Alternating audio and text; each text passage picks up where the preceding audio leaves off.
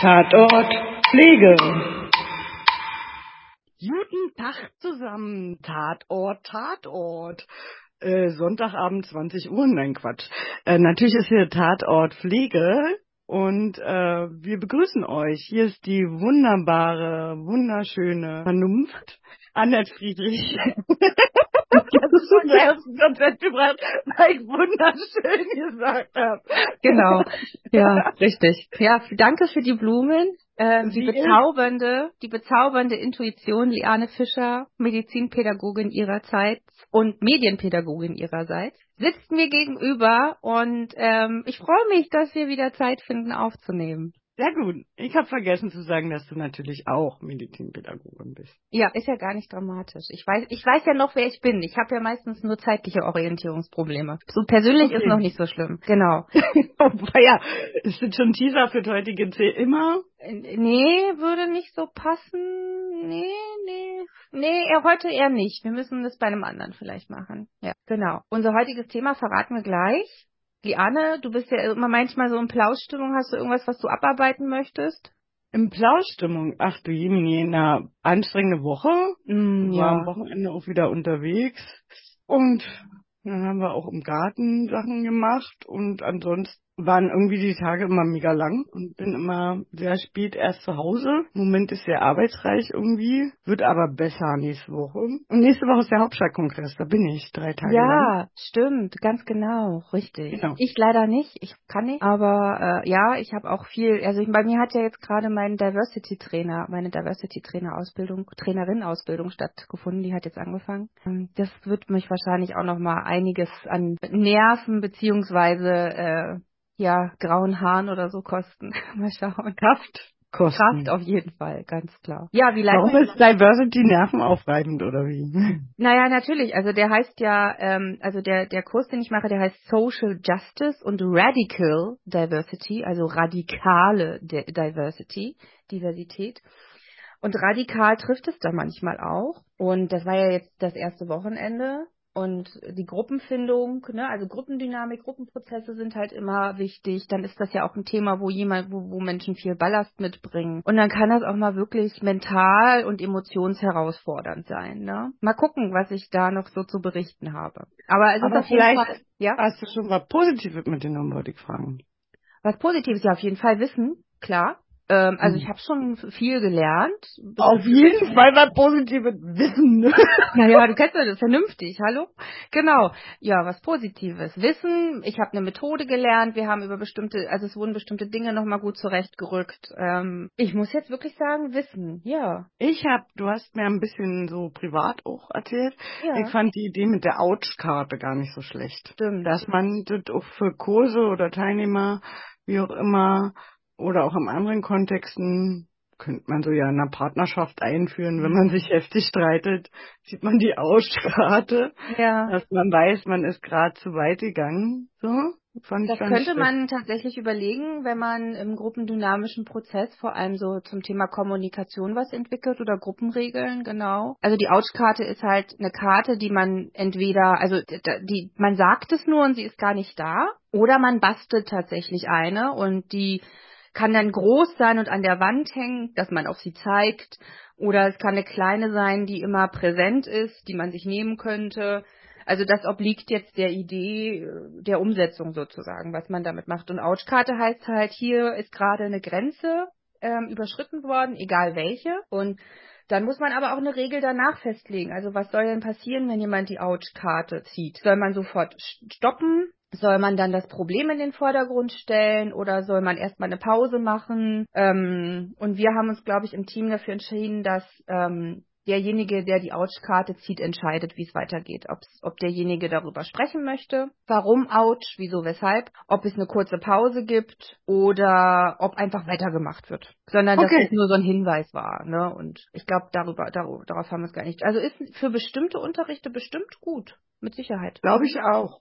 Oder wenn so Klassen oder andere Sachen immer so durcheinander reden, dann kann man ja auch ähm, damit vielleicht nicht zwingend den Schweigefuchs immer machen, den mag ich ja nicht, sondern sagen, ouch, ist jetzt doof, ähm, ihr diskutiert zu viel durcheinander, so nach dem Motto. Ich habe den noch nie Äh. gemacht, den Schweigefuchs. Hast du den schon mal richtig gemacht? Nein, um Gottes Willen. ist einfach irgendwie nicht mein Stil. Okay. Ich habe mehrere andere Methoden, wie dass ich einfach ganz leise bin und warte, bis ihnen das auffällt. Kann mit unter sechs, sieben Minuten dauern. Bin auch schon mal rausgegangen und irgendwie nach zehn Minuten Kaffee wieder reingekommen und habe gefragt, ob sie alle geklärt haben. Mhm. Also ich bin da eher, ich schreie ja dann auch nicht so. hab Nee, auch ich habe mir mittlerweile aber auch einen in, in Pfeifton runtergeladen. Also Nein. wie so ein Pfeif, genau. Und dass ich den dann kurz anmache, dass einmal dazwischen gepfiffen wird, hier wie beim Fußballtraining. Ja. Das ist ja auch geil. Ja, je nachdem, je nach Laune und wie ich jetzt vorankommen muss und ob mich das jetzt schon zum, also ob es jetzt das fünfte Mal ist oder das sechste Mal, das entscheide ich dann immer spontan, welche Methode ich nehme. Ich habe auch schon mal mich hingesetzt und mein, angefangen, mein Frühstück zu essen. Da war ich Honorardozentin, es hat ewig gedauert, dann habe ich halt angefangen, mein Brot zu essen. Mal gucken, genau, und dann auch immer leiser irgendwann. Konnte ich weitermachen. Ja, also da gibt's ja auch verschiedenste Methoden, aber äh, ich glaube, die Schuhhörer interessiert ihn wirklich, wie wir methodisch den Unterricht lenken. Aber man kann es ja übertragen auf Teamsitzungen oder ähnliches. Aber ich Ja. fand die Aufkarte spannend und ich bin ja kein Bastelfreak. Wahrscheinlich würde ich dann sagen, ihr sagt das einfach. Ich, ich, es kommt drauf an. Also manchmal kann so eine Ouch-Karte basteln. Also die haben gesagt, das war eine riesengroße A3 oder sogar A5-Karte, pink mit rosa Plüsch draufgeklebt und Glitzer. Oh, okay. Äh, und man konnte dann auf die zeigen oder aufstehen und hingehen und die berühren. Und manchmal, also wenn es so richtig extrem ist, dann hilft das ja auch wieder so, den Gruppenprozess voranzutreiben mit Stimmt. dem Basteln und so. Ich muss ja dann nicht basteln, sondern Oh, die sollen das Respekt und gegenseitige Rücksichtnahme. Genau, welche Farbe man jetzt auswählt und wie und ob mit Plüsch oder mit Glitzer oder nicht. Und ähm, und basteln muss ja nicht ich, sondern die. Und ähm, also das müsste ich so. überlegen, in welchem Kontext das ist. Mhm. Und muss man mal schauen. Also wenn man jetzt im Fort- und Weiterbildungsbereich ist oder ja, es kommt glaube ich aufs Thema drauf an. Und ähm, da muss man mal gucken. Hm. Könnte ich mir, Okay. wenn man jetzt zum Beispiel ein Projekt hat, wie zum Beispiel sexuelle Belästigung, könnte ich mir das sehr gut vorstellen, Genau. dass man sowas mit oder, aufgreift. ja, ob dann was triggert oder so, oder wenn halt eine Gruppe nicht gut zusammenarbeitet. Ja, oder genau, und dann sagt, hier müssen nochmal Regeln aufgestellt werden, Ja. dass man die Konflikte löst oder zumindest zum Rest respektvoll miteinander erreicht. So. Genau. Ja, aber jetzt sind wir schon viel zu tief in ein anderes Thema eingestiegen und ich weiß gar nicht, wie ich überleiten soll zum anderen Thema, außer dass ich doch, ich habe eine gefunden, außer dass ich nach dem Wochenende eigentlich super gerne eine Flasche Wein geäxt hätte, aber Hm. ich habe es nicht gemacht. Aus gutem Grund, weil ich schon sehr Ja. viel Respekt vor Alkohol habe, muss ich sagen. Ja, und äh, da sind wir auch schon wieder bei Vorurteile und Stereotypen. So. Ja. Und äh, wenn wir da in Richtung Diversity gehen, ist es ja auch schwierig, also da ähm, ohne Vorurteile, also man hat ja auch immer so im Kopf, wie diese Menschen oder diese Krankheitsbild aussieht. So. Hm. Ja, hab, also ich, vielleicht liegt das jetzt an meiner Erfahrung damit, aber ich glaube, bei dem Krankheitsbild hatte ich das tatsächlich nicht im Kopf. Da, also klar denkt man da schon mit dran, aber bei einem, bei einem anderen Krankheitsbild zum Thema Alkohol bin ich da viel tiefer drin, nämlich dem Korsakow-Syndrom. Das haben wir heute Mhm. nicht als Thema. Wenn ich an das Krankheitsbild denke, denke ich immer an Gelb. Ja, Die erste aber Assoziation, ich gar nicht an die Ursache, sondern das erste, an was ich denke, ist gelb. Weil mir ich glaube, weil ich meine ersten Erfahrungen mit ein anderen. Hm. mit anderen Ursachen gemacht habe. Nämlich meine Patienten, die dieses Krankheitsbild haben, das ist bei denen, meine ersten Erfahrungen, das war nicht durch Alkohol. Das waren leider Mhm. Sachen wie Bluttransfusion, Tätowierungen oder äh, Primärerkrankungen. Also die haben Ja, ja. als Zweiterkrankung bekommen. Hepatitis. Hm. Genau, und deshalb, aber du hast recht, Aber auf jeden Fall. die sehen typisch aus, sobald jemand gelblich verfärbtere Haut hat oder Ja. einen dickeren, wassergefüllten Bauch. Aszites, ja. Lüften wir es, oder? Naja, die Fachleute können sich schon denken. Ja. Wir sprechen heute über die Leberzirrhose. Die Leber Leberzirrhose. So habe ich es immer ausgesprochen. Echt? Ja, Leberzirrhose. Aber absichtlich, absichtlich. Genau. Egal. Ah. Darum geht's heute und ich habe ja schon ein bisschen geteasert. Ich habe auf jeden Fall Patientenerfahrung damit, sogar sehr viel. Ähm, zu Beginn eher mit so ähm, ähm, Leberzirrhose als äh, Sekundärerkrankung, also äh, im Sinne von derjenige hatte eine Tätowierung oder eine Bluttransfusion und hat dadurch leider eine äh, Erkrankung wegbekommen oder auch HIV. Und im späteren Kontext, als ich dann viel im psychiatrischen Kontext unterwegs war, da war es dann die Leberzirrhose. Ich muss mir jetzt abgewöhnen, Zirrhose zu sagen. Naja. Genau. Da, da habe ich dann äh, eben auch die, die typischen Alkoholabusus und ähm, ja die Leberzirrhose dadurch ähm, entstanden sozusagen. Oh, meine ersten waren gleich in der Lehre. Also gleich meine Probezeitpatientin, ich weiß gar nicht, ob ich das schon mal erzählt habe. Und die hatte Krebs und dann kriegst du auch Leberzirrhose. Ja. Also sie hatte richtig Leberkrebs und Darmkrebs und der ist ja dann in, in Leber gestreut. Und dann kommt ja, dass die Leber versagt und sich eine Zirrhose bildet und die werden ja dann auch gelb und kriegen eine Aszites und die hatte ich dann, da hieß es ja noch Waschtestat und äh, da war sie dann ganz fit und hat plötzlich am ähm, Bettrand gesessen und war morgens schon gestriegelt und gebügelt und angezogen. die fragt das. Naja, haben wir ein bisschen was anderes gemacht, ein paar Fußübungen, Bettfahrradfahren, und dann genau die Kompressionsstrümpfe angezogen und nochmal vielleicht den Rücken gewaschen, weil es ja warm draußen. So.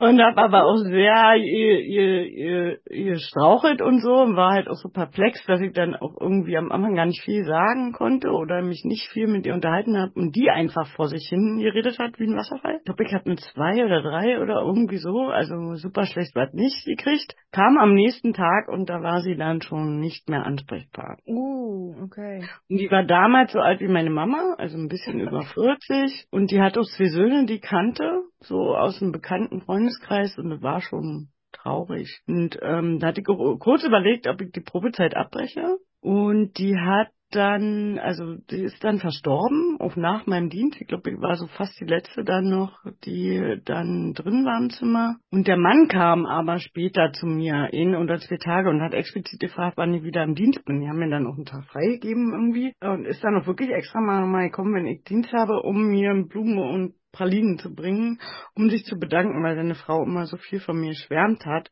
Wenn er nachmittags zu Besuch war, weil ich die ja aufgrund des Waschtestats, glaube ich, zwei Wochen jeden Früh versorgt habe. Okay. Und das war dann der Grund, warum ich weiterhin gemacht habe. Mm, okay. Können wir dem Mann sozusagen danken. Sehr gut. Ansonsten auch klassisch alkoholkranke Menschen mhm. sehr, sehr oft gesehen und es dauert ja ewig, bis die sich in diesen Zustand saufen. Also da können sie ja schon 20, 30 Jahre ordentlich in Gippi machen.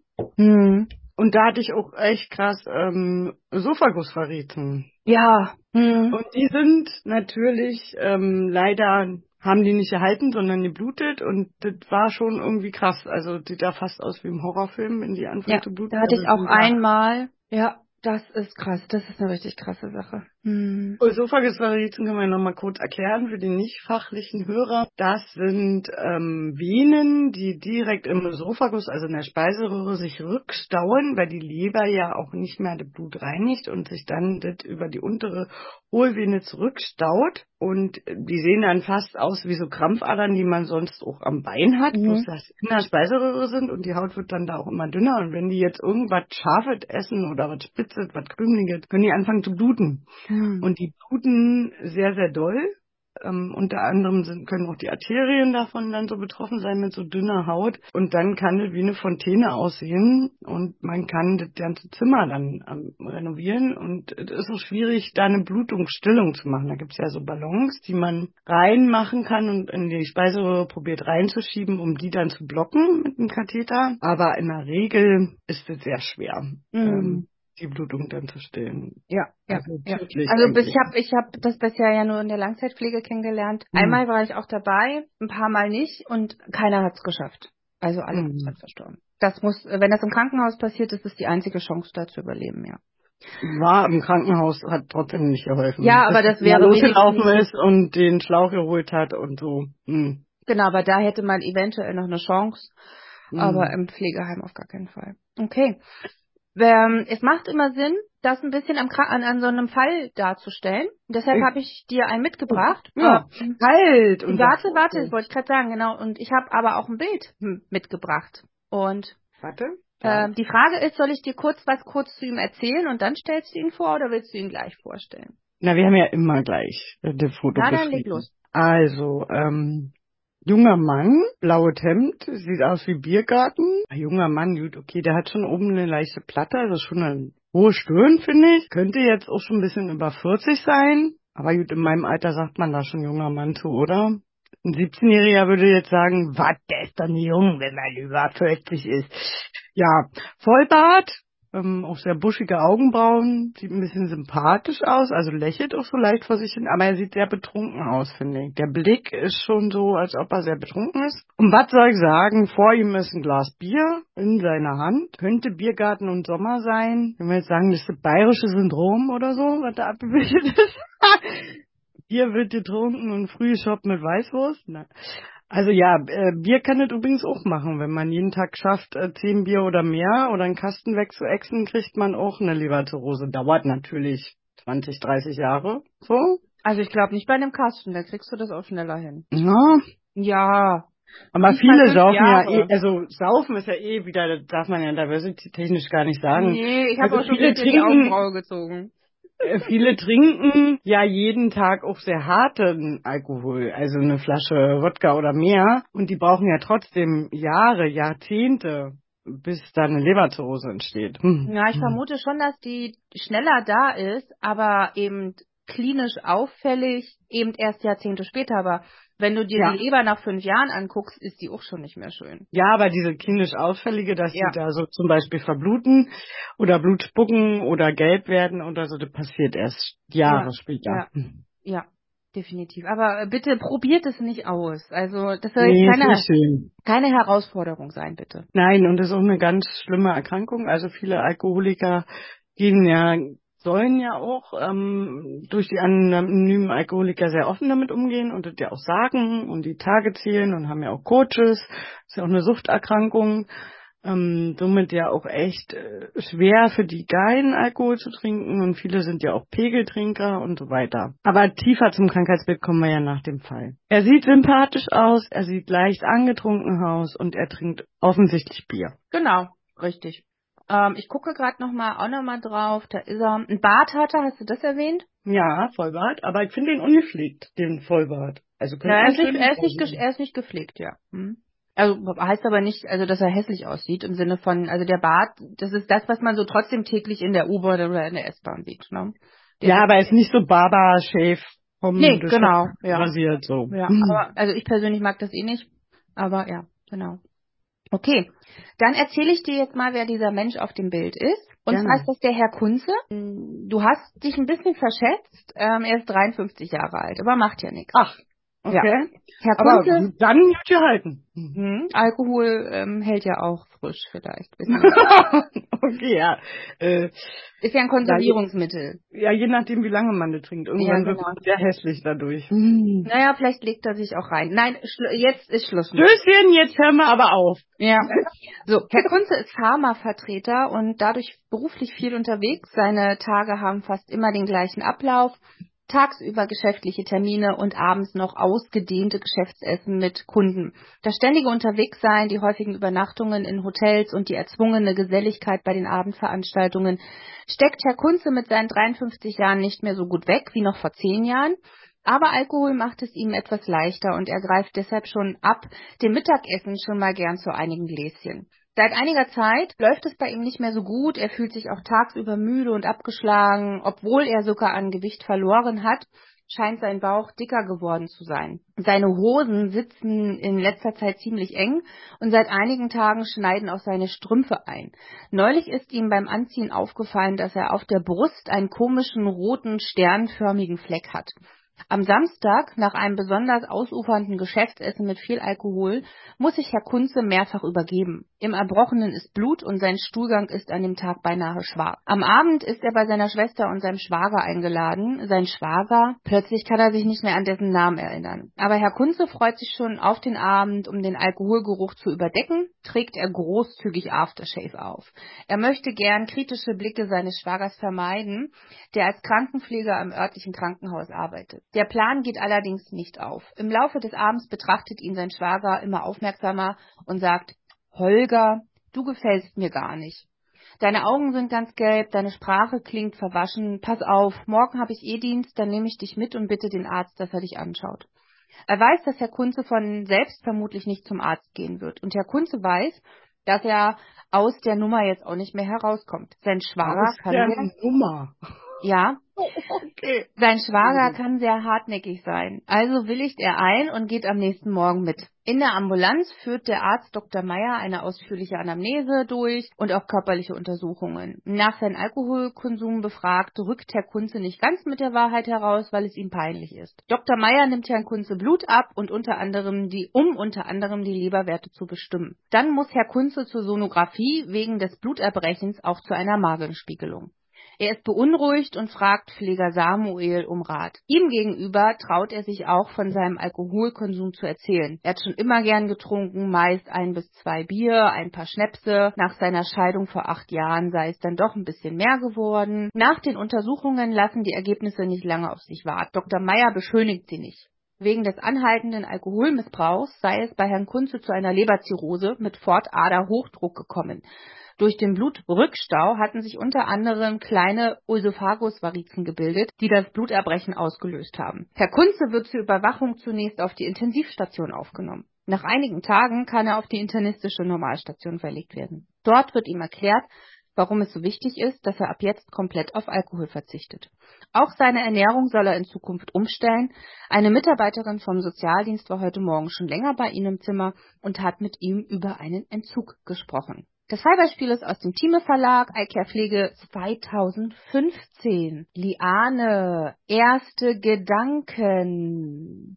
Ernährung umstellen kam mir gleich noch als letzter dazu äh, entgegen und was ich mir auch dachte, der ist doch schon auf Entzug. Also der muss ja im Delir sein, wenn der so krass getrunken hat und auf Intensivstation plötzlich keinen Alkohol mehr gekriegt hat. Da ist er doch schon ein paar Tage nüchtern. Ich glaube, dass er also von Entzug kann man, glaube ich, erst sprechen, wenn man jetzt, also ich glaube, sie meint den richtig geplanten Entzug, ähm, ähm, genau, und nicht jetzt hier, also der wird jetzt, also wie ich das jetzt verstanden habe, genau, also jetzt ist er definitiv schon mehrere Tage ohne Alkohol, ähm, aber ich glaube, sie meint den richtigen geplanten Entzug. Als Therapie. So. Fachbegriffe haben wir ja ein paar, also eigentlich schon erklärt, also Ösophagusverrizen haben wir erklärt, äh, Leberzirrhose äh, mit dem Fortaderhochdruck, also dass das sich dann rückstaut über die untere Hohlvene dann bis zu den Arterien und Venen in, im Esophagus, also in der Speiseröhre. Waren andere Fachbegriffe noch drin? Guck gerade nochmal rüber, aber eigentlich, was ist ein Schwager? Fragezeichen. Weißt du wirklich nicht, lieber? Na, erklär mal. Der Schwager, Hm? das ist der Ehemann der Schwester. Hm, genau. Ähm, nö, ich glaube, das ist relativ verständlich eigentlich. Ne? Also Mhm. was wir gleich, also die Symptomatik müssen wir, glaube ich, gleich erklären, wie der rote sternförmige Fleck, warum Mhm. er so viel Aftershave aufträgt. Also hier sind so ein paar Sätze drin, die generell Genau. interessant sind und auf den ersten Blick vielleicht erstmal nichts sagen, aber für die Pflegefachkraft, ähm, da, die spitzt die Öhrchen. Genau, und Stuhlgang schwarz und Blut abbrochen und so, das sind ja alle so Sachen, die wir wissen, wo wir sie hinstecken müssen, weil wir die Symptome und die Zusammenhänge kennen, aber sind keine Fachbegriffe, die man jetzt noch erklären müsste. Genau, aber wir können den Hintergrund. Nee, das ist eigentlich relativ. Magensonographie ist der Ultraschall. Hm, hm, hm. Nö, eigentlich ist es alles Gut, gut wollen wir dann so eine kleine Kurzübersicht erstmal vom Krankheitsbild geben, bevor wir in die Fallanalyse gehen? Ja, mach mal. Okay, also allgemeine Beschwerden sind ja am Anfang, wenn man die ersten Symptome hat, dass die Leber versagt. Man kann es natürlich beim Hausarzt oder ähnliches auch im Labor nachweisen mit den Leberwerten. Aber ist ja Müdigkeit, Appetit, äh, Mangel und auch Gewichtsabnahme. Egal durch was die Leberzirrhose verursacht wurde, nehmen die ja dann auch oft an Gewicht ab. Und die Leberhautzeichen. Das heißt, diese geröteten Handinnenflächen oder gerötete Fußsohlen, ein Juckreiz, bisschen diese sternförmige Rötung, die da beschrieben wird, so Petechmäßig, ähm, die ja darauf folgt, dass die Leber nicht gut arbeitet und man irgendwie innerlich so ein bisschen vergiftet ist, weil die reinigt das Blut. Darüber werden ja oft Medikamente auch abgebaut.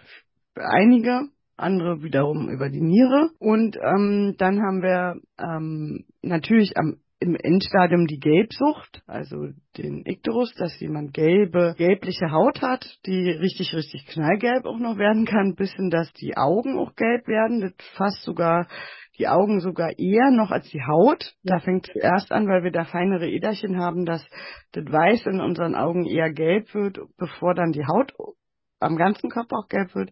Dann Bauchwassersucht, also diese Aszites, dass der Bauch so voller Wasser wird. Genau. Äh, Ursachen- Petechien. Du hast noch Petechien gerade kurz erwähnt. Genau. Spinnenwebenartige ähm, Blut, ja, Spinnenwebenartige Krampfäderchen oder Hämatome. Also es sieht aus wie ein bisschen Spinnenwebe, aber in Rot auf dem Körper. Genau, als Haut. Ja. Äh, Kann man verwechseln mit Masern, sind aber keine Masern, weil die ja nicht so picklig werden, sondern die schon eher flacher sind ähm, und eher dann halt auch aussehen wie Spinnweben. Aber vom Weiten oder wenn man keine Brille auf hat, sieht man viele rote Punkte und wenn man ganz dicht dran geht, sehen die auch so spinnwebenartig aus, ähm, weil die kleinen Hautäderchen dann so hervorkommen. Dann hat er gesagt, Blutabbrechen, das kommt ja eher von diesen Ösophagusverräten, also dieser Stauung und Rückstauung äh, bis in die Speiseröhre. Ähm, da wird dann immer mal ein bisschen was aufgegangen sein, dass er nur ein bisschen geblutet hat. Mhm. Und auch der schwarze Stuhlgang kommt, weil die Leber nicht richtig arbeitet und dann die Galle auch nicht richtig arbeitet. Und auch vielleicht, dass er ein paar Blutungen auch im Magen-Darm-Trakt. Darm, Magen-Darm-Trakt hat, ähm, so dass der Stuhlgang dann schwarz ist. Weil die Leber macht auch unsere Gerinnung und dann hat man eine erhöhte Gerinnungsneigung, wie wenn man Gerinnungsmedikamente nimmt, wie Makoma oder Phalitrom, dass man dann halt nicht mehr aufhört zu bluten nach dem Schneiden und wenn man dann im Körper zum Beispiel auch ein Magengeschwür hat, weil man so viel Alkohol trinkt, dann blutet es ja und es hört nicht richtig auf zu bluten, weil die Gerinnung nicht mehr in Ordnung ist, weil die Leber das ja nicht mehr macht, weil sie schon kaputt ist. Und dann kriegt man auch schwarzen Stuhlgang davon, weil das Blut, die rinnt ja im Magen-Darm-Trakt dann und verfärbt den Stuhlgang dann schwarz. Sehr gut. Wollen wir ein paar Ursachen aufzählen? Weil Das nicht war jetzt meine Frage, genau. Ja, also Ursachen generell ähm, gibt es, kann man kann man so intrinsisch oder extrinsisch so ein bisschen äh, aufzählen. Also zum Beispiel Leberzirrhose kann man primär oder sekundär bekommen. Primär dann eben eher durch tatsächliche Schäden, die man sich zufühlt, wie Intoxikationen. Und das können jetzt nicht nur Alkohol sein, das können auch Drogen oder Medikamente sein. Und extrinsische Faktoren oder auch Sekundärerkrankungen wären, ähm, wenn du eine Leberzirrhose zum Beispiel mit einer Krebserkrankung zusätzlich bekommst oder wenn du ähm, Hepatitis A, Hepatitis B hattest und auch Hepatitis C, auch dadurch entsteht dann am Ende eine Leberzirrhose. Ja, das sind so mit die häufigsten. Gallenwegsrückstauung oder Gallenwegsverengung und Rückstauung können Genau, wenn das kleine Organ, der, die Galle da noch Schwierigkeiten macht, auch das könnte dazu führen. Ja, das sind jetzt so eigentlich die, die am häufigsten auftauchen. Natürlich gibt es immer noch so ein paar Besonderheiten und so besondere Fälle. Oder hast habe ich äh, etwas äh, ganz Ja. Reguläres vergessen? Nee, ne, eigentlich nicht. Nee. Äh, diagnostizieren tut man es halt durch die körperliche Untersuchung. Er hat jetzt schon so viele Symptome, dass uns schon die Ohren geklingelt hat, weil wir wussten gleich alle klar Leberzirrhose. Hm. Ja, also der hat ja förmlich von seinen Symptomen aus dem Fallbeispiel schon danach geschrien. Ja. Ähm, Bluttest halt, wie gesagt, diese, diese Blutentnahme mit den Leberwerten im Blut. Und man könnte noch eine. Sono machen, genau. Der Ultraschall. Genau. Und ähm, die Magenspiegelung macht auch Sinn, um sich einfach die Umgebung mal anzugucken. Biopsie. Ja, Biopsie macht man, ähm, muss man aber nicht unbedingt machen, ähm, weil ja die Leber, wie du schon sagtest, mit der Gerinnung Schwierigkeiten hat. Also im schlimmsten Fall tritt Ja. man da richtig was los. Oder wenn du Aber wenn die jetzt dann Zysten haben und man gar nicht weiß, ist es jetzt ein gutartiger Tumor oder eine Zyste oder ein Ja. bösartiger Tumor, dann machen die ja oft eine Leberbiopsie. Also manchmal ist noch ein MRT oder ein CT vorher sinnvoller, um nochmal Mhm. ganz kurz anzugucken, wie sieht denn die Leber überhaupt aus. Ob man, ob es jetzt nötig wäre, noch eine Biopsie zu machen oder nicht. Genau. Und wenn wir über Therapien sprechen, dann sieht es schlecht aus, muss man sagen. Das Fortschreiten der Erkrankung lässt sich durch die Beseitigung der Ursachen aufhalten. Ja, ab einem bestimmten Punkt. Also wenn über 50 Prozent der Leber schon zerstört ist, also da rechnet man nach Prozenten, die Leber besteht ja aus Leberlappen, also aus kleinen Läppchen, ähnlich wie bei der Lunge.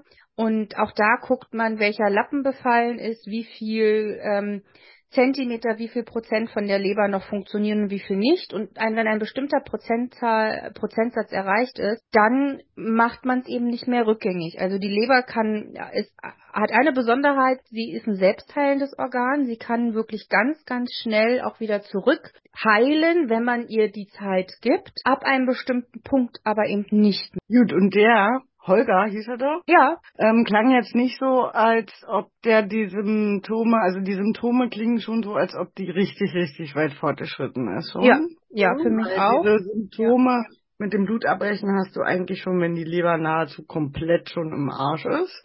Entschuldigung für die Ausdrucksweise, wenn sie nicht mehr funktionsfähig ist und schon zu 80 oder 90 Prozent zerstört ist und man schon so vernarbtet Lebergewebe hat. So und dann ähm, kann man da auch nicht viel wieder gut machen. Genau. Und therapeutisch kann man da auch nicht viel machen. Es gibt keine Medikamente, die die Leberzerstörung aufheben. Das Einzige, was man machen kann, ist eine Lebertransplantation. Mhm. Und da ist die nächste Folge wichtig. Den Spoiler gebe ich schon mal raus. Ähm, genau, eine Lebertransplantation ähm, ist, könnte man machen. Und da haben wir auch wieder den Vorteil, man kann lebend Lebertransplantationen machen.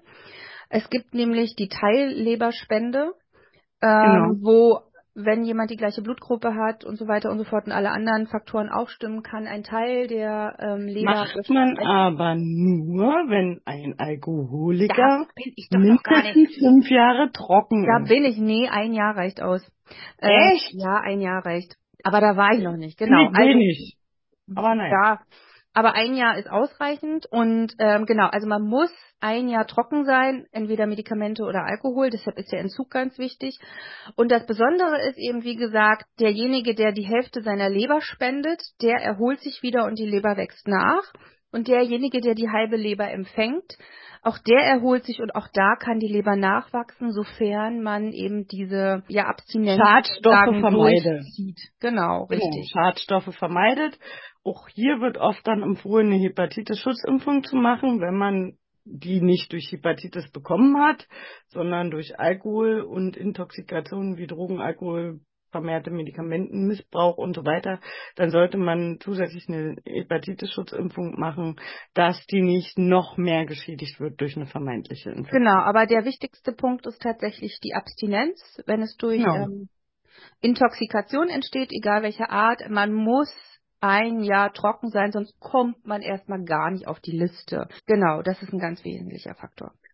Also eigentlich dann auch ein psychiatrisches Krankheitsbild, weil Sucht oder Alkoholsucht ist ja ein psychiatrisches Krankheitsbild. Ja, ähm, auch dieser Druck und Völlegefühl im Oberbauch, Blähung, Übelkeit, Gewichtsabnahme, Müdigkeit, Leistungsschwäche sind oft die ersten Symptome von jemandem, der Alkohol trinkt und eine versagende Leber hat. So. Und hier ist es natürlich auch schwierig. Man muss schon professionell äh, den Entzug machen. So selber funktioniert es immer. Ja, muss er auch, weil sonst wird er nicht gemeldet. Das, ähm, also er Das muss einen professionellen auch, ja. Entzug machen, damit er wirklich auf die Liste kommt. Ähm, sonst geht's gar nicht. Ja, jetzt glaube ich, haben wir eigentlich relativ gut nochmal das Ja, Krankheitsbild wir kurz gehen in die Analyse, oder? Ich würde auch sagen, wir gehen jetzt in die Analyse.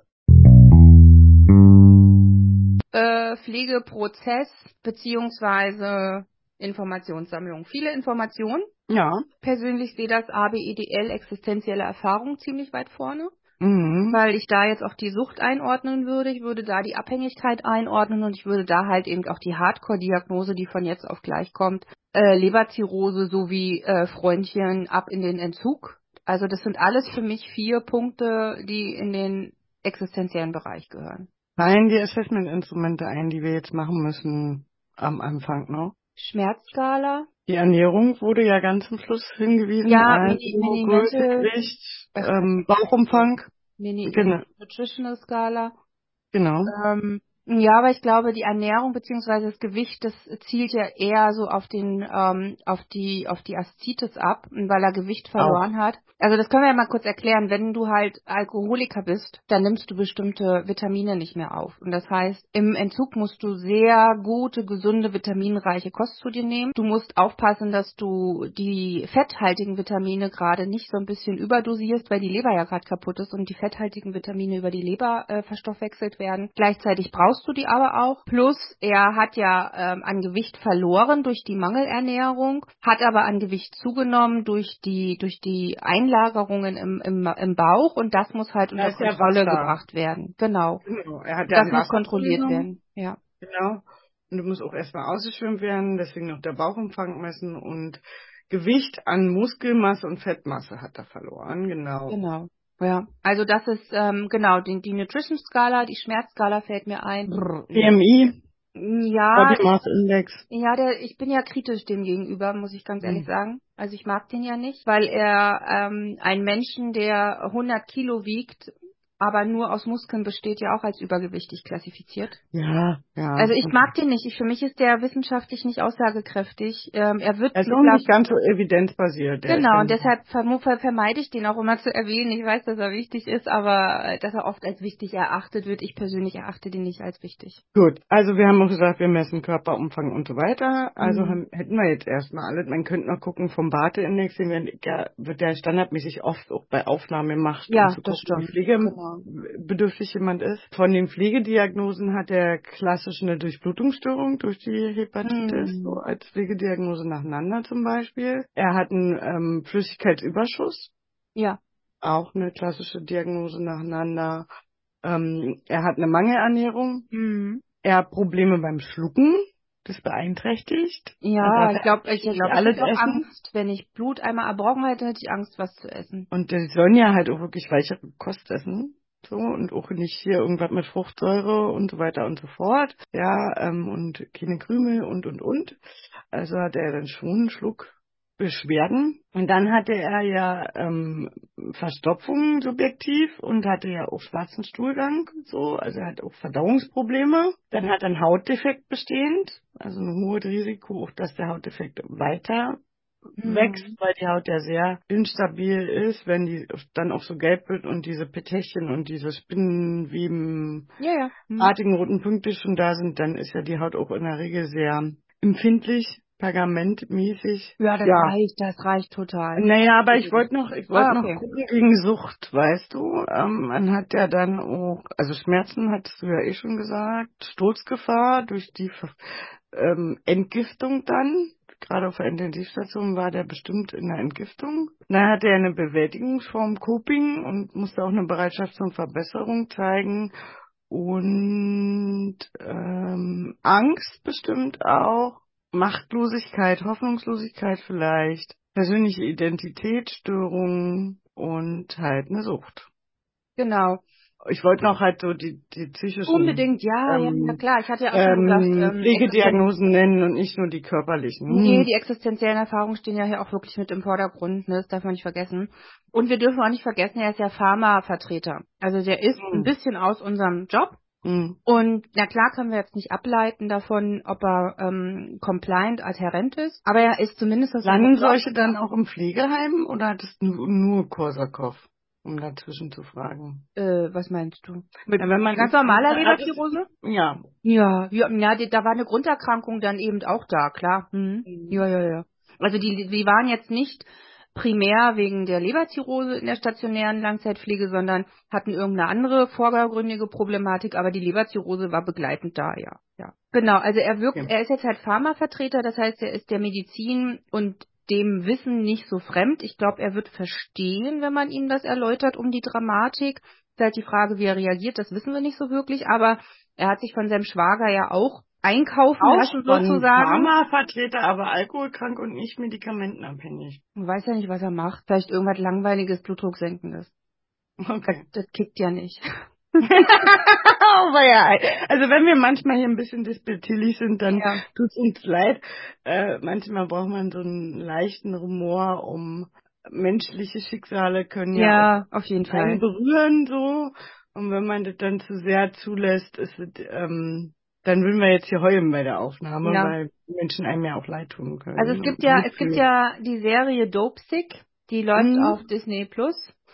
Kriegen keine Kohle dafür, dass wir das jetzt bewerben, aber ich kann die nur empfehlen. Da geht es um die Oxycodon-Krise und um Pharmavertreter. Stimmt. Ähm, die ist sehr, sehr, sehr, sehr gut, wirklich richtig gut, ähm, auch richtig toll gemacht. Und ich glaube, wenn ich Pharmavertreter für Oxycodon wäre, dann haben wir, dann wäre es wahrscheinlich nicht der Alkohol geworden. Ne? Okay, gut. Wir sind abgeschwiffen, aber wir waren ja trotzdem noch bei der Suchterkrankung. Ja, genau. Also wir wissen nicht um seine Compliance, um seine Adherenz, aber wir wissen, dass ihm das, glaube ich, klar ist. Und er hat sich von seinem Schwager ja einkaufen lassen. Also der war- ja hartnäckig, hat gesagt, komm mit, mach mal. Und dann hat er es auch gemacht. Das heißt, er ist auf jeden Fall lenkbar. So habe ich das jetzt erstmal eingeschätzt, finde ich. Ja, zur Ernährung hat es ja auch schon ein bisschen was gesagt. Dann sind wir ja eigentlich auch schon in dem kommunikativen Bereich. Ja, ich würde ähm, vorher gerne noch einen Punkt hervorheben und zwar ähm, der Satz, er trägt großzügig Aftershave auf, um Alkohol zu, Alkoholgeruch zu überdecken. Ach, das ja. ist eigentlich kein klinisches Symptom, ne? Das wissen wir, aber es ist ein Hinweis. Also, wenn ihr jemanden riecht, der kontinuierlich immer zu viel drauf hat, es könnte ein Versteckungsmechanismus sein, ne? Also, ähm, das wird tatsächlich sehr gerne genutzt. Hm. Auch nach dem ausufernden Geschäftsessen mit viel Alkohol, dass er sich da mehrfach übergeben hat und dabei dann noch Blut und so, das äh, spricht auch dafür, weil bei Geschäftsessen, wenn die zu viel fettige Sachen essen, was äh, Annette ja schon erklärt hat mit Ernährung, dass man dann ja diese fettlöslichen Vitamine nicht mehr aufnehmen kann, weil die Leber eben das Fett nicht mehr abbauen kann, wird dem ja auch schlecht werden, auch ohne Alkohol hätte ihm schlecht werden können, wenn die Leber das nicht verarbeiten kann. So, vielleicht auch noch wichtig an der Stelle. Hm. Ja, sehr gut. Genau. Also wir sind ja jetzt in der Adherenz und haben mhm. festgestellt, der Schwager hat ihn gut überreden können. Dann können wir auch in den kommunikativen Bereich wechseln. Also ich glaube auch, dass er lenkbar ist. Hm, wichtig wäre hier vielleicht Schulz von Thun, das Vier-Ohren-Modell weil er wird ja jetzt informiert, er wird beraten, er kriegt ganz viele Infos und die Frage ist, auf welchem Ohr nimmt er die wahr? Also, ja. dass sie das mal richtig lenken und einschätzen können, dass, dass oft hören Suchtkranke mit Scham und mit Selbstoffenbarung, ja? Ja, genau, genau. Richtig, also da müssen wir, glaube ich, gut einordnen, wie versteht der Patient das. Nicht nur, ich bin reingegangen, hab's gesagt, sondern man sollte auch rausgehen und anschließend reflektieren, hat er das jetzt auch wirklich wahrgenommen? Naja, auf der Ebene. Genau, es sollte ein richtiger Beratungsprozess vor, äh, stattfinden. Also und da hast du ja auch wirklich Fragen, die du stellst, Inhalte, die du vermittelst, die du verschriftlichst oder einen Flyer mitgibst und du musst immer nochmal nachfragen, Stunden später oder einen Tag später, ob dir verstanden wurde oder umgesetzt wirst und setzt ja auch Ziele fest. So. Der braucht klare Ziele. Bis dann und dann müssen sich entschieden haben für eine Einrichtung. Bis dann und dann muss das und das gemacht werden. Bis dann und dann weisen sie nach. So und so. Die brauchen ja klare Regeln. So. Genau. Jetzt sind wir zwar noch nicht in dem Bereich Recht, aber ähm, das Thema Reha, Kur, Entzug betrifft ja seine Arbeit und äh, er muss auf jeden Fall auch dahingehend beraten werden, dass Arbeitgeber verpflichtet sind, Mitarbeiter zu unterstützen, die suchterkrankt sind. Genau, ähm, die, die hatten Kündigungsschutz eigentlich. Genau, also er hat ein komplett betriebliches Eingliederungsmanagement. Genau, da können wir ja später tiefer gehen drauf eingehen, mhm. aber ähm, ich glaube, die Information und die Beratung dahingehend ist ganz wichtig, weil die Angst vor dem Jobverlust und vor der ja vor dem Entdecken des Krankheitsbildes spielt ja auch eine große Rolle wegen Scham und Angst. Ne? Du hast aber auch schon viel zur Ernährung beraten gerade oder erklärt. So, also er müsste ja zu seiner Ernährung auch beraten werden. Unbedingt. Ein Beratungsinhalt zum Krankheitsbild grundsätzlich, zur ähm, Folgen und den Symptomen, auch das der Blutungsneigung. Er hat ja eine krasse Blutungsneigung, wenn die Leber so schon versagt hat, dass er halt aufpassen muss beim Rasieren und beim Nasebluten oder Zahnfleischbluten, dass er dann möglichst probieren soll, die Blutung zu stillen und wenn es nicht aufhört, dass man zum Arzt gehen muss und so. Genau. Ähm, was auch wichtig wäre, wäre Medikamenteneinnahme. Also Menschen mit Lebererkrankungen sollten so wenig wie hm. möglich Medikamente nehmen, auch Schmerzmittel nicht. Die werden häufig durch die Leber verstoffwechselt, ähm, gerade Ibuprofen und so, das typische, oder Paracetamol, Novalgin wird eher über die Niere abgebaut. Also einfach da auch Beratungen nehmen, was sinnhafter ist an Medikamenten oder eben ganz drauf verzichten, wenn es geht, damit sich die Leber halt wirklich gut erholt. Die braucht Zeit. Und dafür braucht man Unterstützung aus dem Team.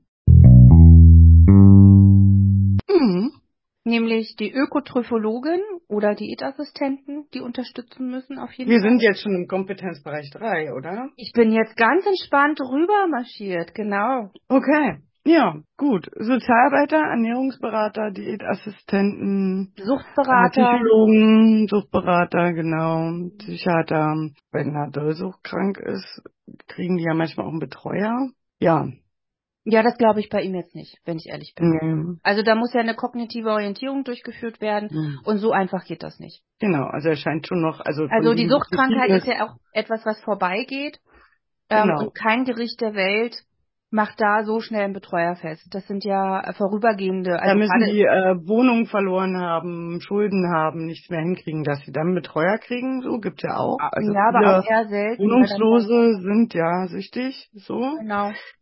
Ähm, also wenn du, wenn du halt im Delir gerade bist und richtig ähm, eine Psychose äh, durchlebst, plus auffällig, verhaltensauffällig bist, dann kann es wirklich passieren, dass du jetzt mal zacken Betreuer hast. Ansonsten ist man da nicht so schnell.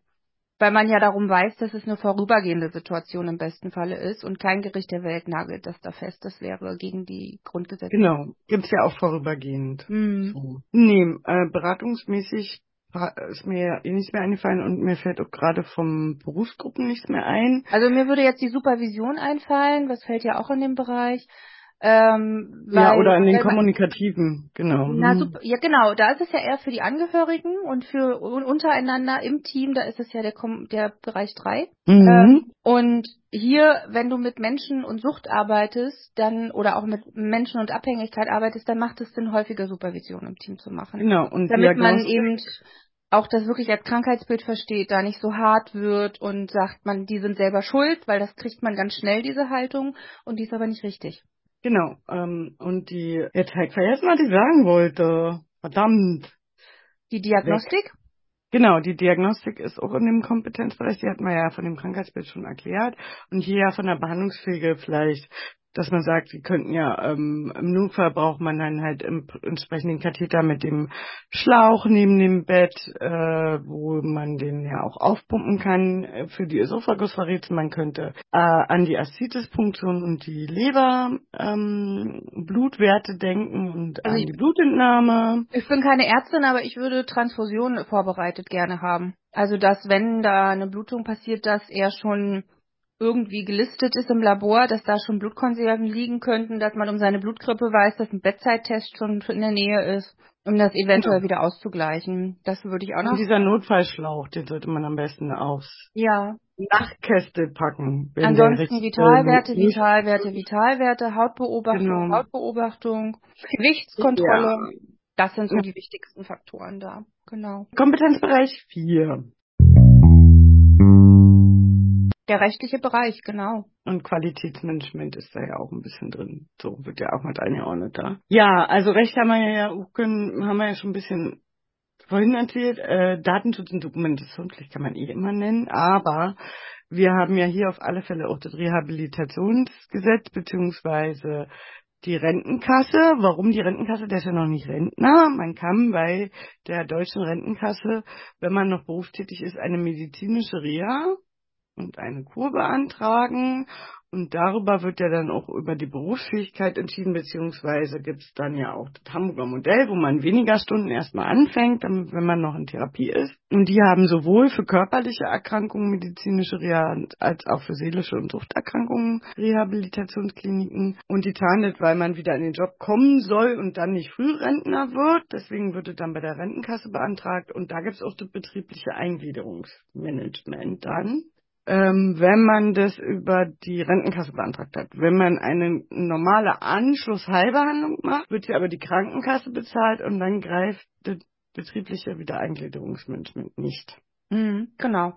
Und das muss ihm auch klar gemacht werden, beziehungsweise da braucht er vielleicht Unterstützung. Das ist halt einfach kompliziert mit den Behörden. Mm, Und es ist halt klar, er hat einen Kündigungsschutz dadurch, ne? Das darf nicht passieren und der Arbeitgeber muss definitiv interessiert daran sein, ihn wieder einzugliedern und ihn da auch mitzunehmen.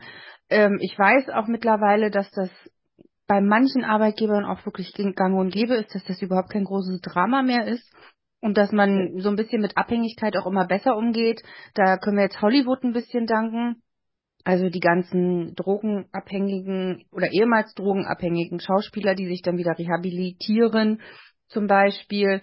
Also die, die machen auch so ein paar, die, das ist auch was Gutes, dass das passiert, damit man einfach sieht, hey, das kann auch wieder vorangehen, ne? Also hier, wie heißt der Schauspieler, der diesen Roboter da spielt aus dem Marvel, diesen roten? Und du meinst Iron Man? Nee, doch ja, ja, genau den. Aber den Schauspieler weiß ich gerade nicht. Hm, aber der Aber ich, mir fällt zum Beispiel Kurt Krömer ein, der war ja jahrelang Alkoholiker. Hm. Ja, genau. Oder der Schauspieler, der den Iron Man spielt, der wurde ja beim Koksen erwischt, der war ja massiv abhängig, ähm, auch von anderen Ja. Substanzen. Und der hat Udo. Bitte? Udo. Udo? Lindenberg. Ach so, Udo Lindenberg, genau. Also diese Rehabilitation, dass, dass das einfach ein, ein Teil des Lebens ist und es auch wieder besser werden kann, die ist ganz, ganz wichtig. Und ähm, ähm, ja, das Klingt jetzt doof, aber es ist tatsächlich echt ein ganz wichtiger Punkt. Genau. Also vielleicht noch ein bisschen ausführlicher zum betrieblichen Wiedereingliederungsmanagement. Es geht um die Arbeitsunfähigkeitszeit. Die soll möglichst äh, vermieden werden. Man soll wieder eingegliedert werden, möglichst vielleicht auch auf eine andere Stelle oder mit ins Hamburger Modell oder Stellen Umpassung, Anpassung.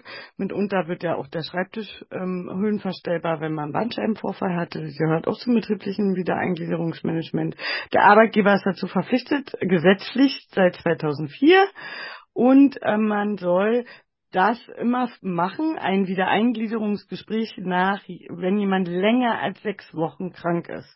Weil, wenn man länger als sechs Wochen krank ist, fällt man ja ins Krankengeld und kriegt nicht mehr Geld vom Arbeitgeber, sondern von der Krankenkasse. Und wenn jemand so lange krank ist, also länger als sechs Wochen und ins Krankengeld der Krankenkasse gefallen ist, soll der Arbeitgeber danach ein betriebliches Wiedereingliederungsmanagementgespräch führen. Man muss da seine Erkrankung nicht sagen, man kann auch zum Betriebsarzt gehen, aber man kann zum Beispiel auch so Wünsche äußern und besprechen, wie man wieder eingegliedert werden kann, um möglichst frühzeitig auch im Betrieb wieder gut Leistung zu erbringen, ist der Paragraph 167 im SGB 9 muss man sich nicht merken, aber SGB 9 sollte man schon wissen, weil ja hier auch die Leistungen für die Rehabilitation und Wiederherstellung und Erwerbsfähigkeit geregelt sind. Sehr gut, fantastisch.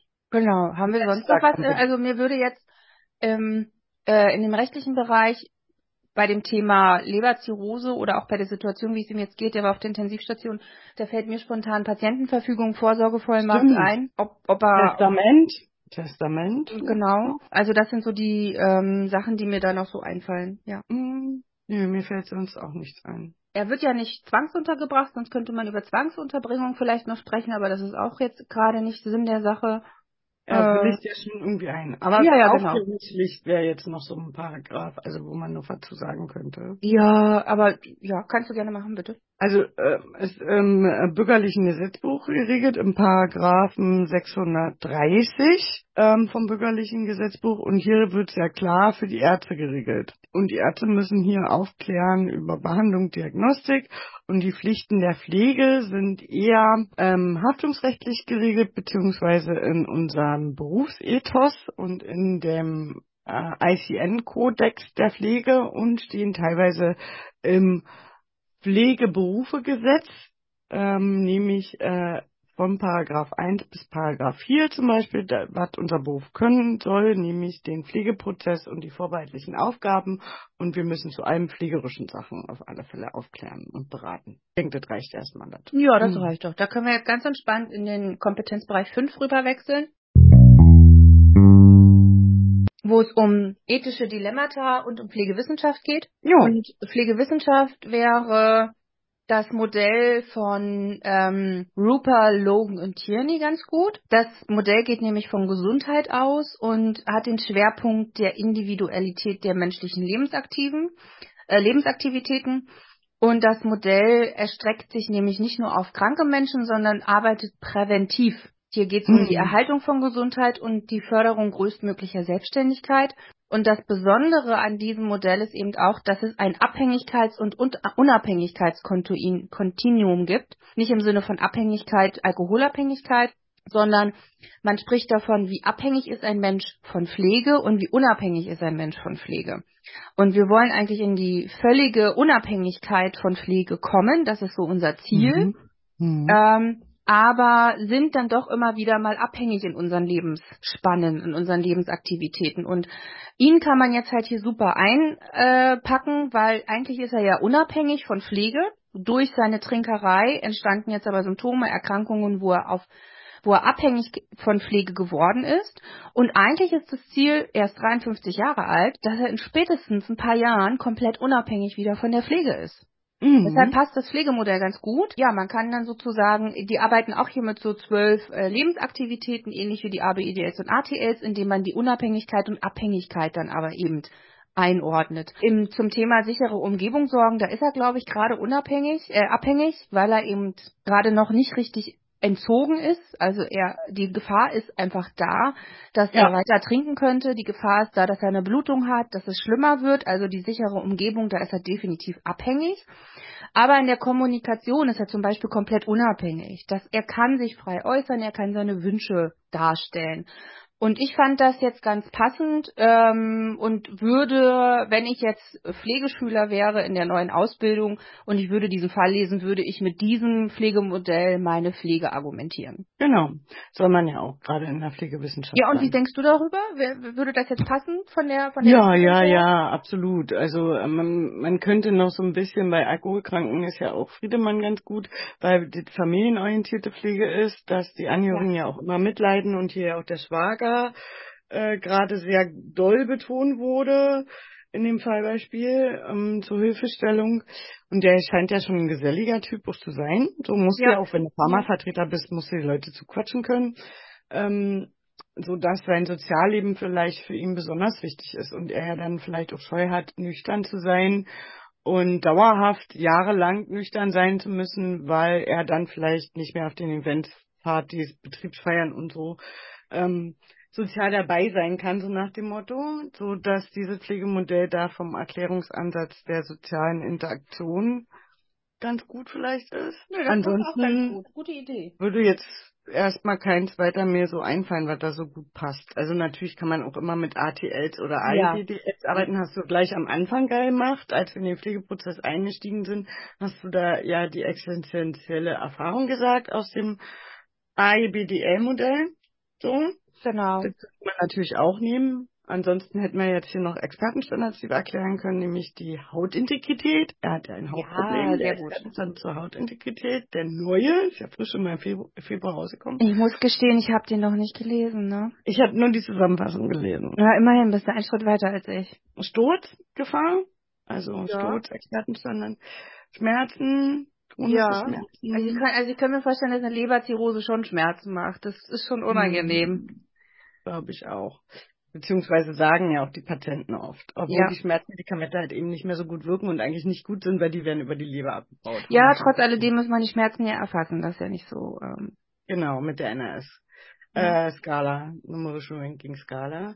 Aber man gibt oft dann noch Säpfchen oder Infusionen dann ähm, oder eine IM-Spritze mitunter bei Leberzirrhose, weil das einfach besser wirkt, weil Tabletten oral werden über den Verdauungstrakt ja. über die Leber abgebaut, ja. was dann doof ist. Ähm, ja, Assessment-Instrumente hatten wir am Anfang ja schon gesagt, die zählen ja jetzt hier auch alle in die Pflegewissenschaft hinein. Und dem hier, ein Dilemma haben wir natürlich drin, so der Schwager und er und er mit sich selber und seiner Suchterkrankung und auch die vollständige Aufklärung, um gut compliant äh, mit der Suchterkrankung umzugehen. Also haben wir ja auch ein ethisches Dilemma drin so ein bisschen und die hm. Menschenwürde ist zu beachten. Ja, also die Grundgesetze, klar, gehört jetzt äh, eigentlich in den Gesetzesbereich, aber die zählen ja auch so ein bisschen in den ethischen Bereich. Naja, ne? aber die Menschenwürde wird ja immer auch erwähnt im Einzelnen. Genau, im ethischen Bereich, genau. genau. Ja, das spielt schon auf jeden Fall eine große Rolle und ich vermute auch, er wird, einen Rollen, er wird Rollenkonflikte haben mit der Situation. Ja, also haben wir ja dann in der Wissenschaft jetzt auch schon alles, oder? Wir haben ähm, die Pflegemodelle eingeordnet, wir haben die Expertenstandards, hat nochmal die Assessment-Instrumente erwähnt und wir haben auf die, sind auf die Ethik nochmal kurz eingegangen. Mm, wir, wir könnten noch, wir könnten immer nochmal ausdifferenzieren. Genau, ähm, die Transplantation, die könnte eine Rolle spielen, aber... Ethik, ja, stimmt. Moment, nächste Folge. Doppelfolge, wie äh, die, die, die, die Fortsetzung kommt in der nächsten Folge. Also Transplantation müssten wir auch noch eigentlich in Kompetenzbereich 4 und 5 einordnen. Da mhm. wir aber eine komplette Extrafolge dazu haben, nächste Woche. Wisst ihr, was also er hat auch schon, genau, also er hat auch Krise, also hier so, hier wird ja dann auch immer die Krisen so und ähm, eingeordnet der Umgang mit kritischen Lebenssituationen und der Ethik damit. Und dazu zu Transplantationen und Ethik. Wie gesagt, nächste Folge. Ähm, dann sind wir schon bei der Zusammenfassung, oder? Ba, ba, ba, ba. Ja, schieß los. Die Zusammenfassung. Also, der gute Hugo hat ja ein nettes Foto für uns. Holger. Holger. Hast du Hugo gesagt? Ja, wahrscheinlich, weil Hugo trinkt. Ich wollte gerade sagen, hast du an den, hast du an den Drink gedacht, oder was? Keine Ahnung, Mann, Holger. Okay. ähm, hatten wir ein nettes Foto von ihm und wir haben im Kompetenzbereich 1 im Pflegeprozess erstmal in der Informationssammlung ein paar Assessments ähm, äh, angewendet für den Ernährungszustand des Patienten, haben auch gesagt, Gewichtsgröße und der Körperumfang äh, für die Ödeme, also Wassereinlagerungen, gerade der Bauchumfang sind wichtig und die Schmerzerfassungen sind wichtig, also die NRS, die numerische Ranking-Skala. Und den Badindex kann man gut immer machen, um zu gucken, wie pflegebedürftig jemand ist. Und man müsste die Hautintegrität angucken, also den Hautzustand ähm, gut und auch erfassen und vielleicht auch da eine Wunddokumentation machen. Vielleicht hat er ja auch schon nicht heilende Wunden oder die Petechien mal genau angucken und haben dann jede Menge Pflegediagnosen gefunden. Annette hat natürlich auch gesagt, hier ist ja echt eine existenzielle Erfahrung und die Sucht steht natürlich im Vordergrund und der Umgang damit. Und dann haben wir damit einhergehend natürlich zahlreiche körperliche Symptome und anderen Diagnosen, zum Beispiel der Durchblutungsstörung, haben gesagt, er hat einen Flüssigkeitsüberschuss, Einlagerung halt dann im Bauchraum. Dann hatten wir gesagt, dass er einen verschlechterten Hautzustand hat, dass er eine erhöhte Stoßgefahr hat, eine erhöhte Verwirrtheitsgefahr, wenn er in ein Delir rutscht durch den Entzug. Ähm, dann hatten wir gesagt, auch ganz viele psychische Diagnosen wie Angst, Hilflosigkeit, äh, Coping vielleicht ähm, verändert. Also ist er richtig compliant, kann er richtig mitarbeiten, ähm, hat er alles verstanden ähm, ist ja dann auch super wichtig und das Wissensdefizit zu seiner Erkrankung und dem Umgang mit seiner Erkrankung muss ja quasi aufgenommen werden. Also ist das Wissensdefizit ja auch eine Pflegediagnose. Und sind dann im kommunikativen Bereich schon rüber, weil natürlich zu vielen dieser Diagnosen, die wir als Pflegediagnosen identifiziert haben, müssen wir beraten und kommunizieren. Annette, du meldest dich, ganz brav. Ja, Genau, ich wollte dich nicht einfach unterbrechen. Mir ist gerade eingefallen, es gibt noch das Spike-Modell, das Überbringen schlechter Nachrichten. Das ist aber eine Arzt-Patienten-Kommunikation. Können wir vielleicht beim nächsten Mal mit einfließen lassen. Aber es fiel mir noch so ein Spike-Modell. Ja gut, auch für die Kommunikation. Sehr gut. Schreib's mal auf irgendwo, sonst vergessen wir das wieder. Genau, also wir haben ja hier vier Ohrenmodell gesagt und auch, dass die ähm, Suchterkrankte oft auf den Selbstoffenbarungsohr hören wegen der Scham. Und wir haben gesagt, auch ganz viel Aufklärungspflicht durch die Ärzte und die Beratungspflicht durch uns und dass der Beratungsprozess hier auch wirklich wichtig ist, um Ziele festzulegen und festzulegen, bis wann welche Maßnahmen mit dem Patienten vereinbart werden. Das ist für Suchtkranke immer besonders wichtig, um diese Regeln zu haben und die auch aushandeln zu können und wirklich festzuhalten, ähm, zum Krankheitsbild aufzuklären, zur Stoßprophylaxe aufzuklären und natürlich zur Ernährung aufzuklären, dass die gesunder sein muss beim Entzug. Ähm, dann sind wir rüber in die ganzen Berufsgruppen inter- und interprofessionell arbeiten und haben zahlreiche aufgezählt, wie Ernährungsberater, Diät Diätassistenten, Psychologen, Suchtberater und so weiter. Suchtberater und Sozialarbeiter waren hier auch mitunter die wichtigsten und haben ja auch die Supervision Fallbesprechungen, die man sowohl in die Kommunikation als auch in den Kompetenzbereich 3 einordnen kann und die Diagnostik des Krankheitsbilds sowie die Behandlungspflege haben wir erwähnt. Dann haben wir ähm, Kompetenzbereich 4 viel im Recht erzielt, ähm, natürlich vielleicht Testament, Vorsorgevollmacht, Datenschutz und Dokumentationspflicht, Patentenverfügung, eventuell je nachdem wie schwer seine Leberzirrhosis oder wie sehr er sich damit auseinandersetzen möchte. Der Entzug, freiheitsentziehende Maßnahmen, Empfangsunterbringung. Wir haben ausführlicher über die Aufklärungspflicht und über die Rehabilitationsrecht geredet und betriebliche Wiedereingliederungsmanagement, weil er ist ja noch arbeitsfähig und noch jung. Jung, also über ein bisschen über 50, also er steht ja noch im Job. Ähm, und hatten dann im Kompetenzbereich 5 ähm, Pflegemodelle erwähnt, die ich schon wieder vergessen habe. Äh, Rupert Tierney und äh, Friedemann? Ja, äh, warte, aber hier war noch ein dritter. Rupert Logan Tierney Modell, genau. Und Friedemann, ja. Genau, und haben dann die Expertenstandard aufgezählt zur Hautintegrität, Sturz, Schmerzen und haben die Assessment-Instrumente, könnten wir jetzt wiederholen und ähm, intensivieren wie die funktionieren sozusagen. Und haben das ethische Dilemma und das Rollendilemma auch des Patienten. Ich wollte schon wieder Hugo sagen. Verdammt. Holger. Holger.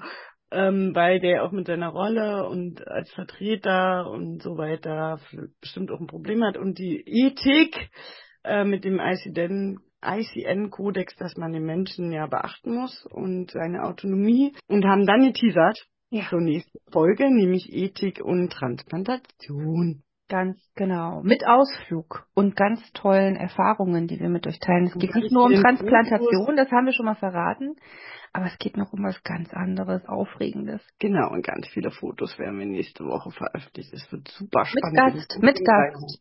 Oh ja, genau. Ähm, ansonsten üblicher Werbetext kommt noch. Ah ja, ich muss mir den vielleicht wirklich mal einsprechen und nur noch abspielen. Genau. Ähm, wir würden uns freuen über Feedback, über Likes. Bitte abonniert uns. Es tut nicht weh, auch das kleine Herzchen zu drücken, aber es hilft uns, ein bisschen größer zu werden. Das wäre echt toll. Ähm, folgt uns auf den Social Media Kanälen, auf Instagram, auf Facebook. Wir sind auch auf LinkedIn, falls ihr euch da interessant, äh, interessiert umtreiben wollt. Wir sind auf TikTok äh, ihr genau. findet uns unter Tatortpflege der Podcast, Minus oder Unterstrich dazwischen, je nachdem, wo ihr uns sucht. Und wir kommen jede Woche Mittwoch. Und wir haben auch eine E-Mail-Adresse. Tatortpflege. Der Podcast, alles klein und zusammengeschrieben, at web.de. Wunderbar. San Francisco? Ach so, äh, Tschüssikowski.